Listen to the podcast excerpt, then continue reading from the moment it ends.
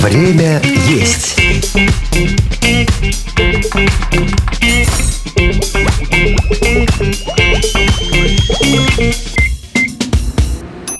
Всем любителям еды здравствуйте и остальным тоже большой привет. Вы слушаете кулинарный подкаст «Время есть». Меня зовут Михаил Вольных. В этом сезоне я вместе с разными поварами и блогерами знакомлю вас с кухнями разных стран и народов мира. Сегодня разбираемся в блюдах испанской кухни вместе с Александром Богдановым, бренд-шефом отеля «Гельвеция» и ресторанов кафе «Кларет» и «Мариус». Саша, привет. Привет-привет. Этот подкаст «Лайфхакер» делает вместе с кулинарным проектом «Время есть». Это специальный раздел на нашем сайте. Там вы найдете рецепт рецепты на любой вкус. Я сам частенько беру оттуда рецепты и вам советую делать то же самое. По традиции, один из этих рецептов прозвучит в конце выпуска, так что слушайте, как обычно, до конца.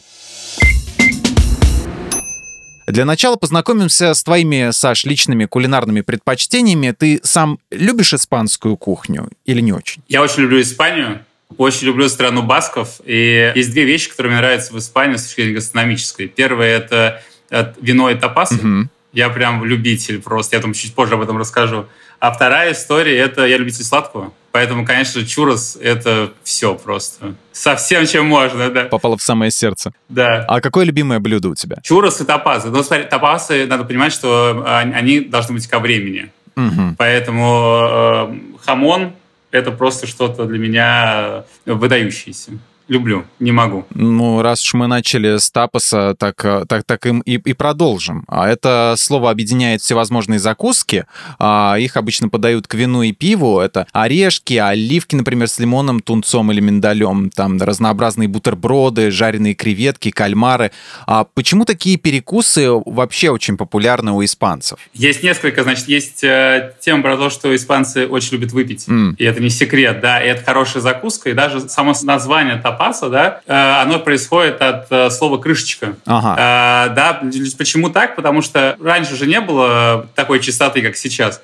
И да. летали мухи, было очень много грязи, пыли и так далее. И для того, чтобы накрыть бокал, который ты будешь пить, использовались кусочек э, сыра или кусочек, значит, ветчины. Советским людям, наверное, знакомо это, когда стакан водки в граненом стакане, да, и сверху черный хлеб кусочек. Ну, это такая история печальная, да. Это же визуально человек мог представить, как это выглядит. Да, да, да, визуально, да, накрывали и зачастую не съедали даже этот кусочек ветчины. Ага зачастую это был сыр, просто его выбрасывали. Потом стали, когда стало чище, стали есть, но традиция заложилась, и дальше mm-hmm. это понеслось. Там есть, на самом деле, много, просто невероятное количество всяких теорий, как это было вообще придумано. Mm-hmm. Но вот мне нравится больше это, для меня супер логично и понятно. Вообще люблю все логично. Вот. А вторая история, почему так прижилось, потому что испанцы, на самом деле, едят очень поздно. Вот этот последний ужин у них, он у них э, довольно-таки поздно. Мы, когда были в Испании, пошли к шефу, у нас ужин был назначен на 10 вечера, представляешь? И понятно, что в какой-то момент должен быть какой-то легкий перекус, и вот этот перекус будет эти самые тапасы. Mm-hmm. А дальше это уже целая культура, когда ты приезжаешь э, в, в любой город э, Испании, у тебя есть целые улицы, когда ты идешь, э, выпиваешь э, сидр э, или вино, или что-то покрепче, закусываешь все это одним тапасом и идем дальше. То есть ты предпочитаешь вот именно вот этот вот ужин в 10 вечера чем-нибудь легким перекусывать? Или вообще, в принципе, так заведено у них, что... Так заведено. Перекусить до ужина слегка, как бы, да, чтобы дожить до этого ужина. Все. Mm-hmm. То есть а, сам ужин состоит из чего-то другого. То есть здесь вечером конечно, все равно конечно. наедаться на ночь есть такая у них а, традиция, да? Э, есть. Что, что, что есть, то есть. а что, что из этого всего разнообразия можно попробовать именно в наших ресторанах? Потому что, ну, как известно, кухня, они, конечно, отличаются на наши, наши испанские рестораны от именно испанских испанских ресторанов. Все морепродукты, э, которые подают тапазы там, например, э, морских ежей, креветки, да вообще все, что подается там, подается у нас. И у нас есть целые заведения, которые, правда, вот прям топазные, когда ты приходишь и наслаждаешься и хамоном, да, в большом количестве, и морепродуктами, и э, перцами падрон и так далее. То есть это mm-hmm. все у нас тоже есть и можно найти, и в сезон я прям всем советую попробовать. Вот, ты меня, помнишь, спрашивал про еще одно любимое блюдо? Да, Перцы падрон с морской солью, просто жареные. Ох, как это вкусно просто, ты не представляешь. Ты просто наслаждаешься этим маленьким перчиком, и столько эмоций сразу. Вообще, да, должна, конечно, давать эмоции, а испанская, конечно. да, она такая вся очень яркая по вкусу, и поэтому, конечно, она порождает э, безумство э, яркость. Она этому способствует. Да, конечно, конечно. А еще тема, что почему это так э, развелось, э, что я тебе сказал, что да, есть целые улицы, только вот, значит, зашел, выпил, закусил.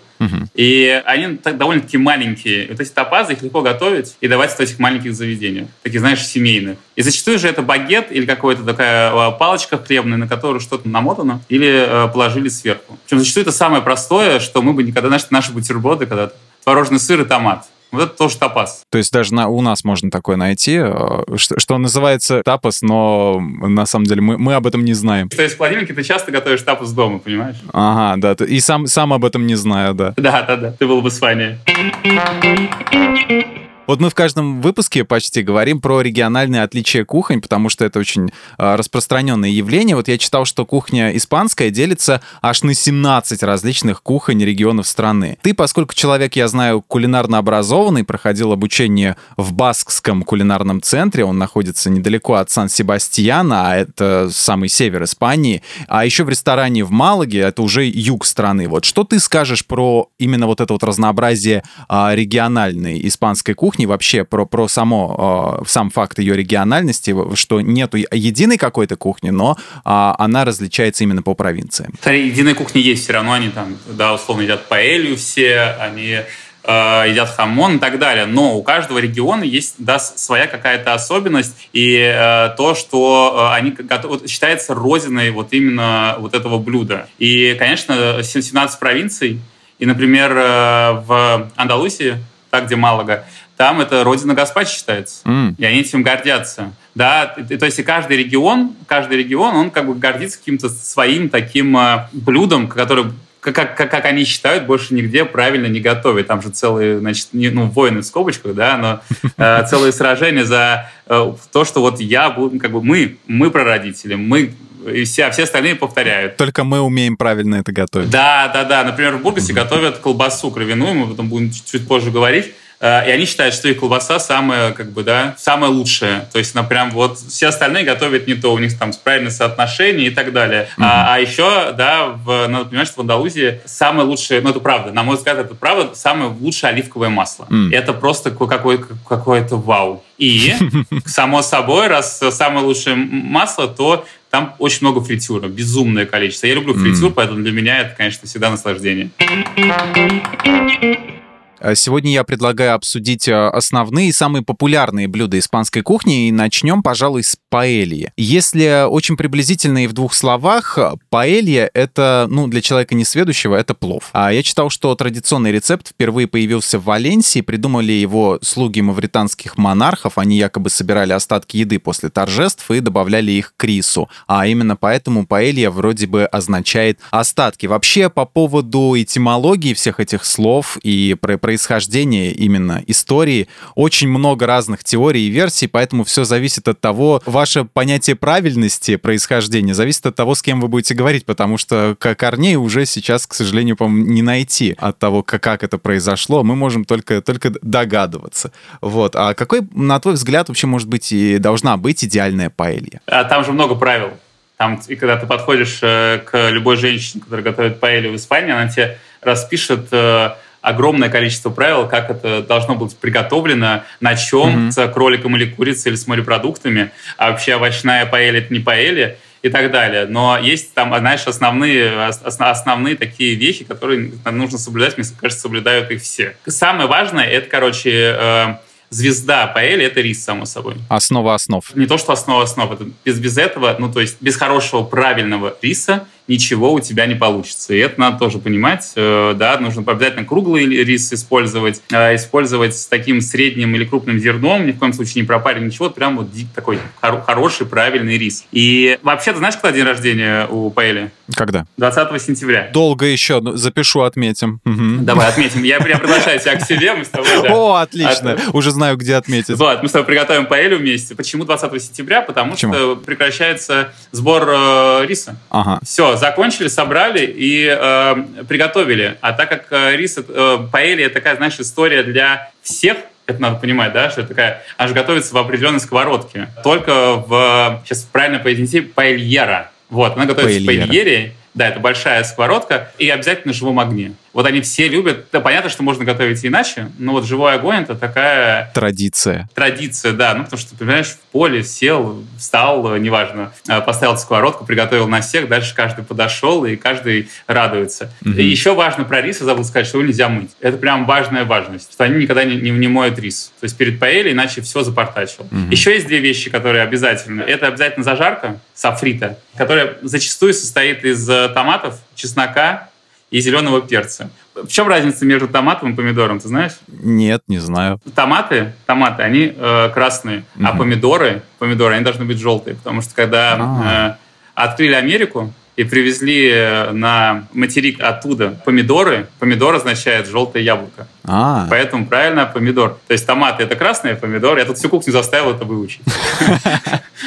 Что у нас нет помидоров, у нас томаты. Прикольно. Вот. Поэтому, да, смотри, э, зеленый перец, чеснок и томаты э, – это основная такая важная часть сафрита, mm-hmm. этой зажарки, потому что вообще она же распределяет, любая зажарка. И у нас, кстати, вспомни, любой суп – морковка, лук зажарил, да. и отлично зажарочку в любой суп добавляешь, да, добавляешь да, вкус. Да. Но важная вещь, надо помнить, что нельзя ни в коем случае в софрито добавлять лук. Лук в паэлю никакой никогда не идет. Это прям правило. Лук вычеркиваю. Я, ну, я вы вычеркни, пожалуйста. И напомни 20 сентября, когда приедешь, я тоже. 20 да. сентября. А я помню, у меня у отца день рождения. А вторая история, это, конечно, еще одна важная, это бульон. Вот бульон mm-hmm. должен быть э, нереальным, он должен быть наваристым, он должен быть э, ярким, и он должен добавляться в паэль, он должен добавляться обязательно горячим. Прям чуть ли не кипящим, потому что если залил холодным бульоном, то все, забудь. Ты все испортил. По поводу вот именно того, что на огне готовится, я вот сейчас подумал, э, это ведь интересно, потому что, как ты сказал, что блюдо и вообще пища это должно быть как какие-то должны эмоции и аппетит вызывать, поэтому элемент визуального тут тоже важен, конечно. Да, можно как-то приготовить на, на, на электроплите, на который ты не видишь как-то, но, но подогревается, да, там и кастрюля и все остальное. Это просто эффектно ты видишь, как это все происходит, у тебя как-то, ну, ну, больше есть хочется тебе. Вот, вот о чем я. Главное создать атмосферу. Да. Атмосфера да. решает. Поверь, вот когда ты сидишь э, с, с бокалом вина, ага. с этим тапосом на ступеньках э, в сан Я его сейчас вспоминаю. Я же, знаешь, такая скупая слеза, тоже хочу туда-обратно. Сидишь на ступеньках э, храма католического, пьешь вино из этого бокала, который тебе прямо отдают из заведения, говорят, ну, ты там на ступеньках посидите, потому что у нас мест нет, посидите, солнце светит, э, где-то ты слышишь шум моря, ты пьешь это прохладное вино, э, ешь тапас и смотришь на эту улицу, которая уходит вдаль. Ты представляешь, как, насколько вкуснее становится еда? Какая красота, какие прекрасные ты сейчас картины описываешь. Это что-то невероятное. Шум, люди, гам. То есть ну, все это вместе создает такую атмосферу, которая, конечно, э, она добавляет, она является специей. Что такое паэлья с чернилами каракатицы? Я прочитал, что вот есть такая. Это какой-то супер крутой деликатес или что? Как, как там вообще чернила задействованы? -то? Это мое мнение. Так. Это, знаешь, как, как в Дубаях э, есть э, кофе, мороженое с золотом. А, впервые слышу, но это очень интересно Она стоит, да, на 300-400% больше, чем обычный кофе или мороженое. Но э, ничего, никакой разницы. Никакой. Ну, никакой. Просто у тебя сверху золото. Ну, потому ну, что там все из золота. Но со своей задачей вызвать аппетит оно справляется. Конечно, конечно. Вызвать интерес. Вызвать интерес, конечно, это вау.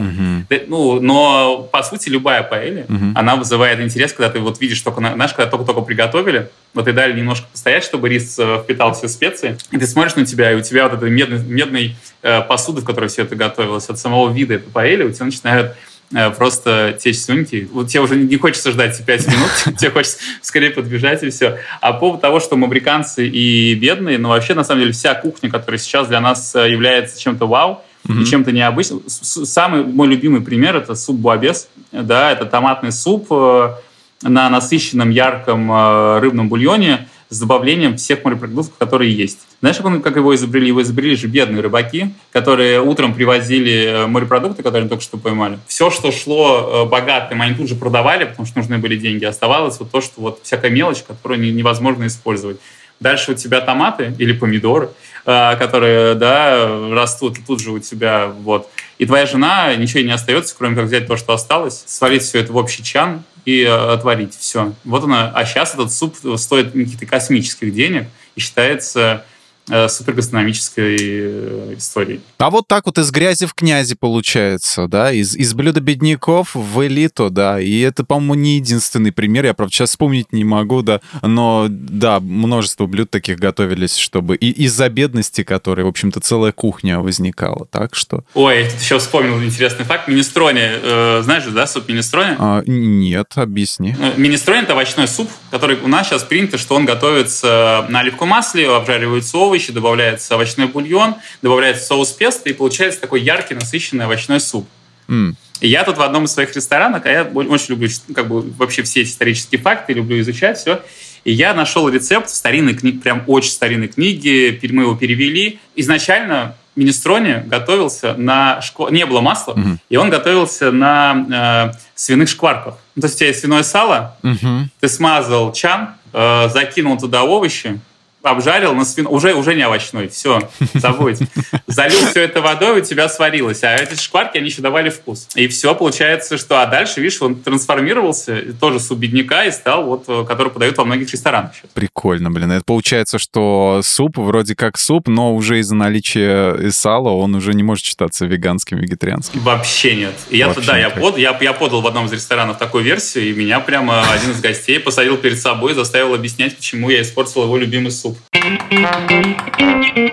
Еще вот одна звезда испанской кухни — это мадридское рагу. Вот в его состав входит множество ингредиентов. Я перечислю сейчас только некоторые. На самом деле там их, правда, очень много. Это нут, а, студенистое мясо, курица, копченая колбаса, кровяная колбаса, фрикадельки и так далее и тому подобное. После почти трех часов томления получается очень сытное блюдо, как, как, как, как уверяют авторы, вот эти вот, которые пишут эти рецепты. А в таком миксе можно вообще выделить а, вкус отдельного мяса или все это должно должно цельно восприниматься как вот какая-то единая масса, единая композиция. Когда смешивают несколько видов мяса, получается mm-hmm. что-то невероятное, такое, которое ты никогда не попробуешь на вкус. Mm-hmm. И, э, конечно, когда у тебя э, со всех сторон добавляются вкусы, жир, потому что жир — это усилитель вкуса, mm-hmm. все это замешивается вместе, долго томится и разваливается, ты уже не можешь выделить ничего, но ты ощущаешь просто... Вот если ты варишь суп на одном мясе, ты получаешь вот вкус этого мяса. А тут у тебя, понимаешь, тут у тебя настолько много вкусов, которые смешиваются и создают такую общую симфонию. И э, такой суп я прям всем советую попробовать и приготовить у себя что если у вас что-то остается, не нужно это выбрасывать. Все это сделайте бульон на, на общем, вот на курица, э, говядина, ягненок, вот неважно. Соедините все, сделайте, обжарьте и, и сделайте на этом бульон. Угу. Вот такого бульона вы никогда больше не получите, да, не соединить несколько видов мяса. Это же как с красками ты же, каждый повар, он художник. Вот у тебя есть много-много красок, да, и овощи, и мясо, и все. Ну и ты их смешиваешь и получаешь какое-то другое, да? Да. Так почему мясо нельзя смешивать? Дальше есть старинное русское блюдо, когда в курицу засовывали зайца, ну не засовывали, помещали зайца, курицу в поросенка, поросенка в ягнё. Ну то есть это прямо так, да? И заканчивалось все это коровой. Это какое-то блюдо-матрешка как-то? Да, да, да, и все это запекалось прямо в большой печи, все, а дальше, значит, разрезалось. И это прям старинное русское блюдо. Как это все еще запихнуть друг в друга? Я себе визуально не могу представить этого, конечно. Мы тут рисуем картины. Я там тебе нарисую, знаешь. Пришли схему, да. Да, я тебе схему пришлю. Вот, то есть это прям такая старая история, как бы, поэтому я не вижу... Это новый вкус, почему нет? А, ну, просто есть э, история про это блюдо, что э, в Испании огромная была большая еврейская коммуна. Mm. Прям очень большая, в 14 веке ее выгнали, но до этого это прям было вау. И вот как раз эта похлебка, как считают некоторые специалисты, да, как я тоже так считаю, но mm-hmm. это как раз она происходит, она появилась из-за у евреев есть шаббат, и они готовят э, в пятницу, они готовят блюдо, э, вот как раз там тушеное мясо с картофелем, с томатами, они готовят его, начинают с пятницы вечера, дальше это все стоит на... Э, нельзя зажигать огонь, поэтому они заранее зажгли, поставили, тихий-тихий огонь, все это томится, и вот он томится до вечера субботы. Mm-hmm. По сути, это то же самое. Да? То есть, как бы, по, по сути, это одна и та же история. Поэтому вот есть мнение, что это прям прямой потомок. А мы вот э, поговорили немножко про супы. А расскажи вообще, какие они бывают, потому что я знаю только холодный гаспачо, и то из бойцовского клуба, а, из книги. Просто я один раз как-то прочитал там, и у мамы спросил, говорю, что это, что это такое. Она говорит, а, ну это томатный суп, и все, в принципе. Я, я намекнул, чтобы она приготовила, но нет, так я гаспачо никогда и не увидел. А расскажи, какие вообще есть супы, чем богата испанская кухня вот в плане супа? Смотри, во-первых, э, они все, э, как ты понимаешь, любители свинины. Да. И любители фасоли. И, конечно, у них должен быть суп, где объединяется все это. Угу. Поэтому, да, поэтому есть суп, он называется сальмо-реха, сальмореха. А, это как раз объединение фасоли, свинины, лука. Добавляют туда даже немножко черствого хлеба черного это такое, знаешь, объединение, такая похлебка. Но из холодных супов есть еще э, прекрасный суп, который мне нравится, который называется белый чеснок. Это идеальный суп в жару. Просто это такой, знаешь, сливочный э, суп со вкусом печеного чеснока. Звучит очень вкусно. С белым жареным хлебом на сливочном масле. Вот ты ешь, светится, да, дальше рисовать картины. Давай дальше, да. Я, я уже рисую, я пытаюсь представить. Это, конечно, очень много. Тут целый альбом можно картин на, нарисовать. Это что-то невероятное. Если мы с тобой разговариваем про еду, она рождает у нас картину, значит, э, мы ведем правильную беседу. Да, и хотим есть при этом. Вот, поэтому, да, ну, как бы я нет, я только что поел специально перед эфиром. Не знаю, как ты. Это я вечно вечно голодный. И, как я уже говорил, что есть э, такая вариация овощного супа. Угу. Это он теплый, и его обычно пьют из чашечки. И вот когда прохладный вечер, ты сидишь у океана, у моря, закутавшись в плед, и пьешь этот суп у себя на веранде, а где-то, она, знаешь, закат солнца, и там разрушенная крепость. Что я вообще тут делаю? Поехал я в Испанию, короче. Все, поехали, все, завершаем все это. Хватит уже, да. я не могу рисовать. Я хочу действовать. Мы много с тобой про мясо поговорили сегодня. И э, последний э, мясной деликатес, э, который я хотел бы обсудить, это хамон. Вот прям визитная карточка Испании. А чем вот он так уникален? Ведь во Франции есть нечто похожее, jambon, но вот именно хамон известен во всем мире. Все, все решает э, маркетинг. И, и все. Пиар, да, да, ну, конечно, конечно. Когда ты видишь, как э, прекрасный юноша в белой рубашке, закатав рукава, ножом отрезает тонкий кусочек, который тает на солнце. Mm-hmm. Конечно, конечно, это рождает э, кучу эмоций и желание попробовать это. Ну, пиар и раскрутка, понятно, так и думаю. Конечно, mm-hmm. конечно, конечно, да. Вообще, он распространен везде, готовят его по-разному, готовят, э, у каждого есть свой рецепт. Э, это такая очень такая семейная история ну, да, там был подвал, положил в подвал, он там э, от 6 до 36 месяцев полежал, ну, заранее, конечно, подготовленный, угу. просушился, и у тебя получается супер э, насыщенное, яркое. Для чего вообще делают, да, ферментируют мясо? Для того, чтобы весь вкус ушел в центр. Угу. Ну, представляешь, ты 36 месяцев, у тебя вкус входил вот в мясо. Что там получается? Там и солнце, там и орех, там и томаты, там и умами, ну, то есть пятый вкус, там есть все абсолютно, что... А дальше ты берешь и делаешь с ним бутерброд, делаешь с ним суп, делаешь с ним... Э, у нас пришел просто не хамон, а прошута, угу. и мы тут с ним сделали семь разновидностей блюд. Просто мы его поместили везде, и он улетает. То есть у нас и на завтрак есть, и в суп мы сейчас добавляем, и просто подаем, и бутерброд делаем. И все, все из одного материала получается. Все из одного материала, и все это уходит. Представляешь, какая реклама, что мы делаем 7 блюд, ага. используем один продукт, 7 блюд. Обычно есть правило 5 блюд, когда один продукт в ресторане должен использоваться в 5 позициях. Шикарно. А, мы используем 7, и все эти позиции ходовые. Так это вот я тебе, это про пиар угу. и рекламу, да, что все, а, оно само себя продает. Угу. А сколько видов хамона вообще существует? Есть основные, сирана и берика, там дальше уже понеслось. Ну, сирана это э, белая копытка, белая свинья, а иберика это черная.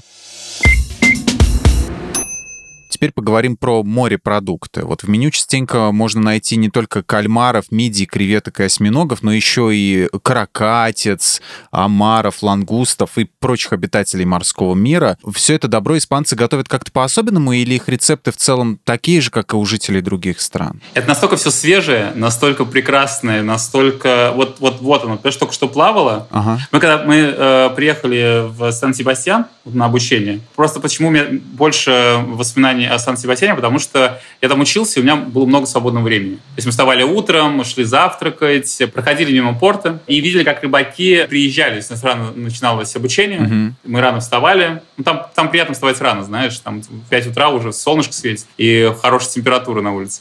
Поэтому ты идешь вот как раз э, завтракать, ты видишь, как морепродукты доставляют. Ничего больше делать не нужно. Зачем? У тебя все свежее, тебе даже солить их не надо, потому что они соленые от морской соли. Просто берешь ешь этого краба, который вот соленый, понимаешь? Красота. Просто тебе нужно что сделать, немножко его кинуть в воду, достать и съесть. Все. И вот когда у тебя есть доступ к таким морепродуктам, ничего больше не нужно. Не нужно их портить, э, пытаться что-то из них сделать. Они все это едят в очень простом варианте. Есть такое баское блюдо, ага. называется чангуру Настиара. Я вот тут вел у себя в ресторане его.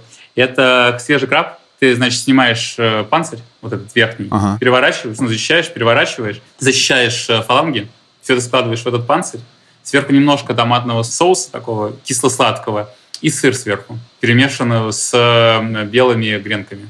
Это, знаешь, такая крошка. И все это запекается в печке. Это так вкусно, это так ярко, это... Причем на огне, представляешь, все это вот закидывается в печку, огонь, живой огонь, там немножко кипит, корочка образуется, ну, так ложка там, дзыньк по ней, и она так ломается. Все, это лучшее наслаждение. О, это просто какая-то, я не знаю, это какая-то кулинарная эротика сейчас, дорогие друзья, у нас в подкасте, потому что это все очень, очень звучит аппетитно. Вот, и из выпуска в выпуск просто без, безумно все хочется попробовать. Ты знаешь, даже я сейчас уже проголодался, несмотря на то, что Вот так вот оно работает, и даже на нас. Ну, а теперь поговорим про сладости. Вот знаменитый испанский чурос — это довольно популярное блюдо не только у себя на родине, в Испании, но и в других странах Европы, вот в той же Франции, например. А чем эти вот полоски из заварного теста так полюбились людям? Простота. Ну, то есть ты можешь взять кофе, взять э, чурос угу. горяченький, только что из масла, и наслаждаться. Чурос переводится как хворост. Я не знаю, у тебя бабушка готовила хворост? А, нет, нет. Нет. Вот у меня прямо из детства воспоминания вот этот вот хворост в масле, посыпанный сахарной пудрой, так вот это не то. Ага. Да, э, совершенно другое тесто. Когда ты от, откусываешь хрустящий, у тебя хрустящая такая оболочка, а внутри мягкое тесто. Когда это все еще, если не просто взять чурос, а он в меду или карамели. Или сверху, например, на этом горячем чуросе сливочное мороженое. Ты, ты прям вот наслаждаешься вот этой вот э, простотой, но в то же время э, каким-то раз, разными консистенциями, э, тем, что все это тает, э, то, что это нежное. И рецепторы, конечно, пищат удовольствие. А, и еще вот популярное сладкое блюдо а, турон — а это такая нуга, приготовленная из обжаренного миндаля, меда и белка. А чем-то турон может напоминать на вкус рахат лукум. Вот расскажи, каков турон на вкус, а, опиши нам в очередной раз вкусную картину, а, и что его отличает от а, восточных именно сладостей. Турон, он более плотный, угу. надо это понимать. Он более плотный, и если он немножко даже полежал еще, знаешь, он становится как такая сосучка. Сосательная конфета, я не знаю, какой, какой не придумай, все звучит как-то неоднозначно. Так себе. Да, это такая сосательная конфета, которую ты не можешь раскусить зубами, она прям твердая. Да, а все-таки мы, наше представление рахат луком, это такая мягкая история, нуга, которая у тебя прямо тает во рту. Тут она более плотная, с добавлением орехов, но самый крутой турон, который я пробовал, это в оболочке из вафли. То есть такая конфетка. И мне кажется, что я вот сейчас с тобой разговариваю и пытаюсь вспомнить, Раньше была такая конфета у нас, очень похожая, когда ты как бы открываешь э, вот эту фольгированную оболочку, а там две вафельки, а между ними как раз вот находился этот самый турон, плотненький, все, mm. который не просто таял, а который нужно было жевать, который, знаешь, немножко так застревал в зубах, ты боялся, что ты его потеряешь. Блин, я, не, я могу только кукуруку вспомнить, была такая, э, но это были вафельки обычные, вот, а именно чтобы... Такая... Вафельки, а тут, знаешь, как, как был как сэндвич. Ну да, я представляю себе, да, там внутри, внутри немножко что-то такое плотное, середина. Да, и орехи орехи, и все это, и все это вместе, конечно, когда ты надкусываешь, он не тянется, он ничего, но он много сладости, много орехового вкуса, все это вместе, конечно, но чурос выигрывает все равно. То, что он слишком сладкий. Он прямо слишком сладкий, его запивают крепким кофе или крепким чаем. То есть это такая история довольно-таки сладкая. Хорошо, что ты сказал про запивать. Про алкоголь вот поговорим а, немножко совсем. Вот вино, сангрия, херес, пиво, сидр и ликер — это далеко не все, что может предложить нам Испания. Какие вообще напитки лучше всего сочетаются с блюдами, о которых мы сегодня а, говорили? Ну, мы выяснили уже, что чурос лучше пробовать с вином. Отлично зайдет. Нет, с вином можно, но и сидром он хороший. А вот по поводу мяса какого-нибудь, да, и всего вот, что мы говорили. Хамон, смотри, там э, сидр э, идеально, ну, как бы это фруктовая тема, которая только подчеркнет, да, и, там, сладость подчеркнет mm-hmm. хамон, например. Да, конечно, вино вином, но прекрасный испанский сидр, э, который наливает, вот, знаешь, опускают бокал, прям поднимают вверх вот так вот бутылку, mm-hmm. и такая струя, и все это насыщается кислородом, и шоу, и ты сидишь э, весь в этом сидре, потому что он из бокала вот так вот его. Но ты такой довольный с этим бутербродом, с хамоном и с этим сидром, иде, идеальное сочетание. Mm-hmm. Я не любитель просто таких каких-то... Э, херес не мое, вообще не мое, но там, условно, наш сомелье, он может подобрать э, тысячу вариантов э, топазов херес. Mm-hmm. Конечно, все, все зависит от э, ваших предпочтений. Но э, еще раз говорю, что вино и сидр – это вот основное, с чем можно... Самое сочетаемое, да, универсальное? Самое сочетаемое, mm конечно, конечно, конечно. Ну и давайте теперь попробуем приготовить что-нибудь самостоятельно. Рубрика «Блюдо дня». Блюдо дня.